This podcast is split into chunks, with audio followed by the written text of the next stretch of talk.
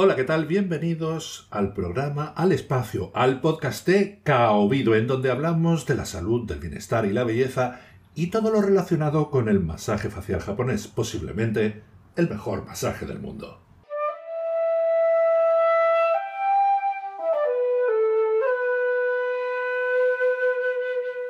Episodio número 12. ¿Cómo se recibe un año? El efecto checklist. Una de las cosas que más me gustan del ser humano es que, por regla general, es un animal optimista. De hecho, encaramos el futuro con esperanza de mejora y con propósito de, bueno, iba a decir de enmienda, pero no creo que sea la mejor palabra.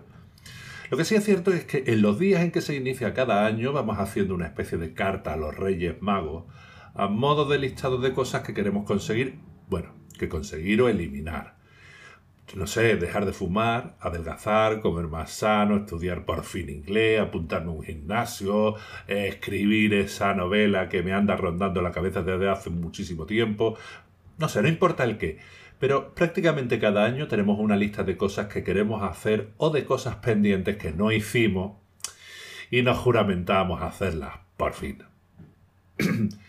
y sí, es posible que seamos un tanto escépticos con los propósitos de nuestros amigos o de nuestra pareja o de tu vecino, porque, en fin, ya conoces esa ristra de cosas que cada año esa persona deja de hacer. Vamos, yo no sé tu caso, pero si cada propósito lo cumple o dejaste por el camino lo que te propusiste. Vaya por delante que mis precedentes son bastante endebles, aunque no precisamente el del año anterior, me refiero a 2022, en el que, en el que conseguí cumplir todos los propósitos. Bueno, he de reconocer que uno de ellos casi sobre la bocina, ¿eh? Lo cierto es que las expectativas de cumplimiento están en función de lo conseguido en años anteriores, de tal manera, si hemos conseguido poco, nuestras expectativas serán bajas. Pero, en fin, me puedes decir, y con todo el derecho del mundo, que tú me estás escuchando porque quieres saber cómo se recibe un año. Bueno, yo no soy ni sociólogo, ni psicólogo, ni nada por el estilo.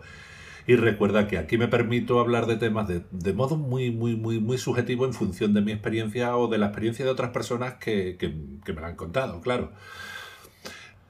Cuando todos vamos en comunión a una plaza a comer las uvas, a brindar con champán o reunimos aparte de la familia y casi nos atragantamos con las uvas en una competición de a ver quién se las ha comido más rápido, por no hablar de la cena, en la que ponemos lo mejor de nuestras posibilidades y por supuesto nos vestimos con nuestras mejores galas, pues resulta que nos inunda la alegría. La alegría de la comunión, es decir, de hacer y comer cosas juntos. Y así lo recibimos. Al día siguiente, bueno, mucha gente se dice que ese año verá el concierto de Año Nuevo, pero la resaca casi nunca lo permite. El día, al día siguiente, como decía, vamos aterrizando a un nuevo año, un día aparentemente igual, pero algo diferente. Y además es fiesta con todo lo que eso significa. Las calles tardan en despertar, se nota el fragor de la noche y lo tarde y perjudicados que muchos, muchísimos se han despertado. Y no, no es para nada igual a un domingo. Pero luego te das cuenta de que, de que ha habido una tormenta de alegría. Por mi parte, además, los conciertos de Año Nuevo me resultan un poco eso, como, como, como un impulso a la alegría. A fin de cuentas, los valses y las polcas son músicas cargadas de brillo, de luz, de alegría. Así que, así que sí, me reafirmo en que, en que el Año Nuevo es un momento de optimismo. Y el optimismo es una emoción que nos lleva a encarar retos y propósitos. Por eso creo yo que cada año nuevo nos proponemos metas de todo tipo.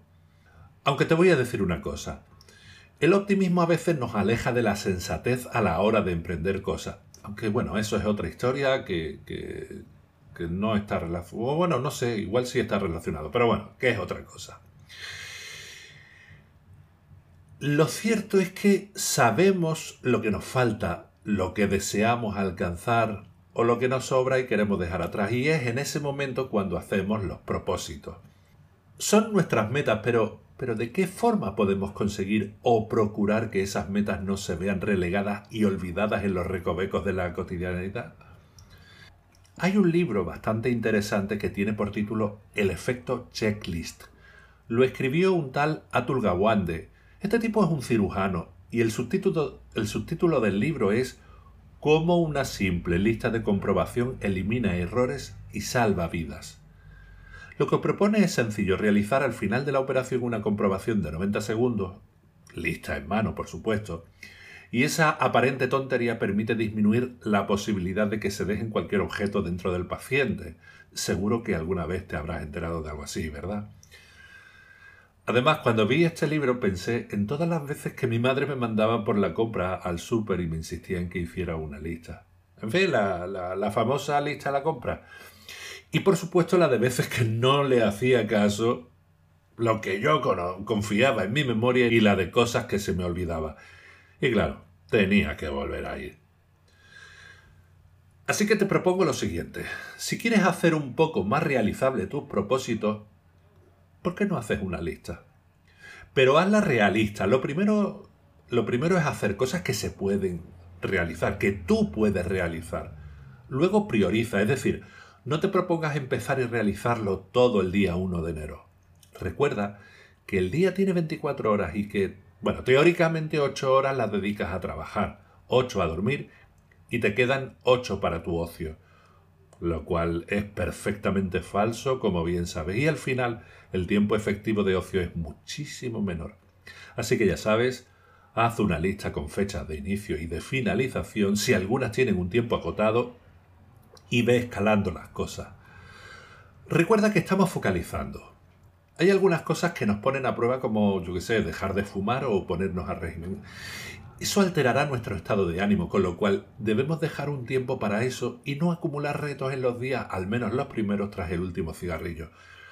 Esto con sus adaptaciones debería aplicarse a la comida también, a, ponerse a régimen.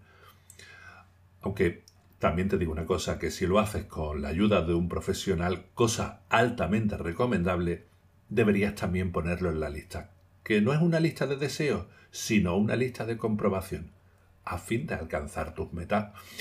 Una vez que tienes la lista con sus prioridades, escaladas, estaciones intermedias y con su inserción en el calendario para ir escalando los retos y objetivos, solamente queda una cosa.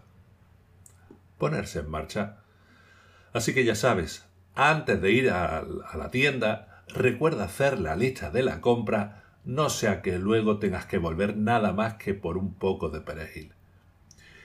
Y en fin, este es el primer episodio del año. Me gustaría conocer cuáles son tus objetivos, tus metas o tu fórmula para lograrlo. A fin de cuentas, yo te he contado el mío. Bueno, no te he contado mis propósitos, pero sí te he contado mi, mi método para conseguirlo. Y recuerda una cosa, estás en el podcast de Kaobido, Escuela de Masaje Facial Japonés.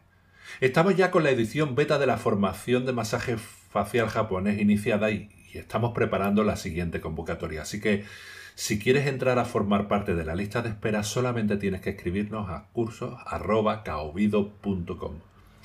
Y ya nada más. Tan solo confiar en que si te ha gustado el episodio, nos valores con 5 estrellas y te suscribas al podcast. Te deseo, por supuesto, una muy feliz semana, un año nuevo lleno de retos y metas conseguidas y nos vemos, o mejor, nos hablamos en el próximo programa. Como siempre, dentro de una semana.